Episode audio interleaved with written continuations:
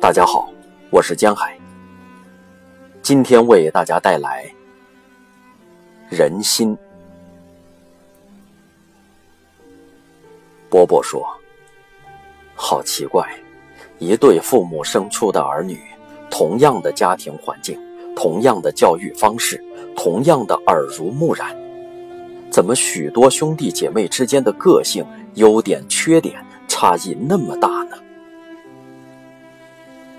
我心不在焉的敷衍道：“大概还和人先天的一些东西有关系吧，比如血型，比如星座什么的。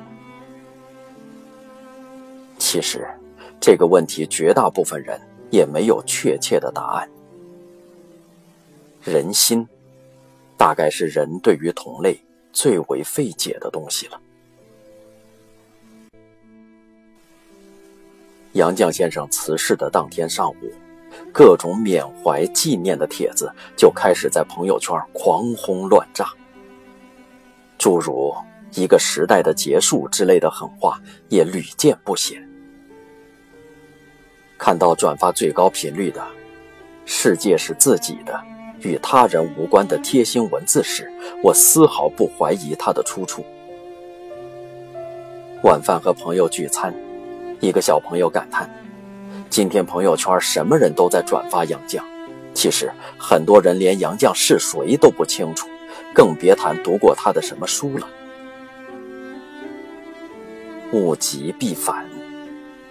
次日，头天还一边倒的舆论大潮中，开始有逆反心理浮现。尊重杨绛先生，请务必在朋友圈消灭这段话。敬某某太委屈，刷屏的杨绛百岁感言，真相乃是小景手写鸡汤。昨天盛赞这段话的不少人开始澄清谬误，有的人甚至事后诸葛亮。最广泛的那张图看到第一眼时，惊诧字迹和人十分不匹配。像这样说自己一时脑热的也就罢了。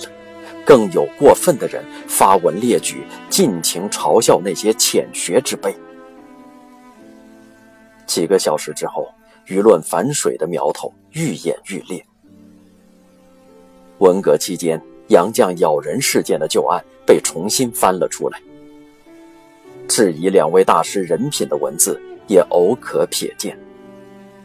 为此，我查阅了事件两方当事人的回忆文章，一篇。是杨绛的《从掺沙子到流亡》，一篇是萧凤回应上文的《林飞被打真相》。看完两篇文章，我不禁惊诧：双方对同一件事、同样的当事人的叙述、描述和评价，竟可以如此之迥然。两位写作者都是作家，无非一位是大家，一位是小家。但这不影响他们用各自擅长的行文方式对事件做了相当生动和具体的描绘。确切的说，应该是回忆。双方的立场和态度都很鲜明，自己是无辜和委屈的，对方是蛮横和无理的。若非对照着看。读者是很容易被其中任意一位作者的情绪去引导的。我并不想去追溯孰是孰非，事实上也根本追溯不了。尽管潜意识里无法消灭这样的八卦念头，事情已经过去四十多年了，何况……我们作为普通读者，只是信息的二道甚至三道、四道的接收者，更是难辨真伪。俗话说：“公说公有理，婆说婆有理。”也许，这样因琐事而引起的争斗，本就无所谓是非对错。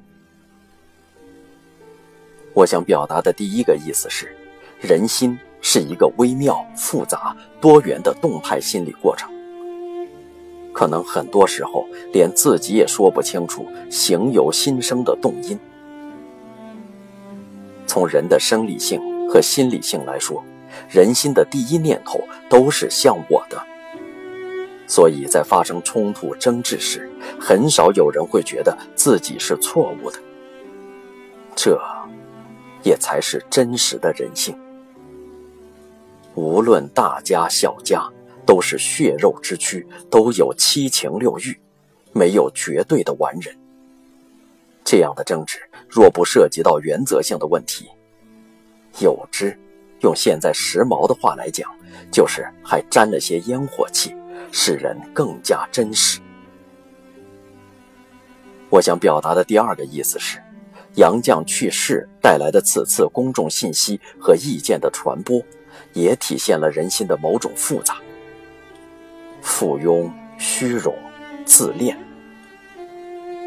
无论人云亦云的说好，或者是人云无偏不云，捡出一些陈芝麻烂谷子来加以全盘否定，都是缺乏知识积累、缺乏对他人认知、缺乏自我认知和缺乏理性判断力的脆弱表现。我想表达的第三个意思是，我也有复杂微妙并无法完全言传的人心，其中不乏自我、附庸、虚荣、自恋、自私。意识到的时候，不妨试着先己所不欲，勿施于人。这到位，我从不发朋友圈，找了一个借口。